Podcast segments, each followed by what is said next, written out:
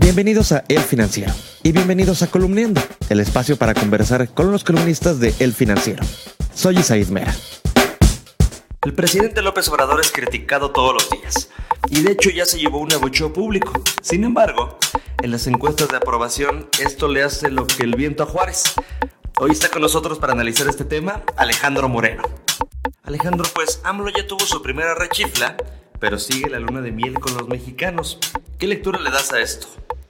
En este cuarto mes de gobierno, el presidente López Obrador empezó a experimentar algunos indicios de rechazo a, tanto pues, a él como a su gobierno. Eh, lo más notable quizás fue la rechifla en el estadio eh, eh, de, de, la Ciudad de México de béisbol, pero efectivamente, a pesar de esto y a pesar también de algunas eh, propuestas que no han sido muy populares o acciones de gobierno que han encontrado cierto rechazo del de parte del público, pues la luna de miel del presidente López Obrador continúa su nivel de aprobación de acuerdo con la encuesta más reciente del financiero está en 78% y ha promediado básicamente 79% desde diciembre a la fecha en las diversas encuestas que hemos realizado. Esto quiere decir que aun y cuando puede haber cierto descontento, cierta desaprobación, en algunos casos minoritaria, en otros bastante eh, nutrida, como en el caso de las estancias eh, eh, infantiles que se les quitaron los recursos y ahora parece estar echando la reversa, pues el presidente sigue sin ver mermada su popularidad. Oye, y según tu columna, identifico dos focos rojos en la aprobación del presidente, que son los menores de 30 años y personas de bajos ingresos, que en teoría son de su fuerza electoral y el centro de los programas sociales. ¿Qué está pasando ahí?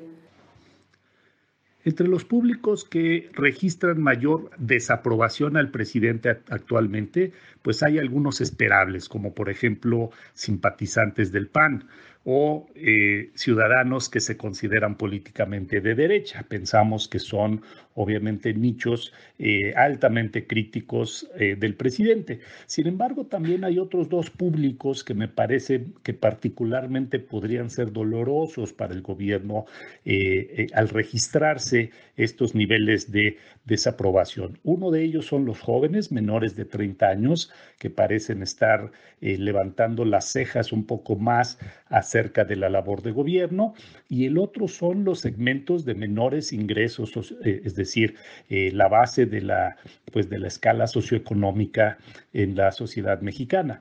Por último, en la conversación pública causó mucho revuelo el tema de las disculpas solicitadas a España por los agravios en la conquista. Sin embargo, en tu encuesta podemos ver que el tema no es relevante para la vida de los mexicanos. Podemos decir entonces que hay una madurez política de tal forma que entendemos que hay temas que nos encantan para cotorrear pero que el presidente le exigiremos por acciones concretas, por ejemplo, el tema de las estancias infantiles?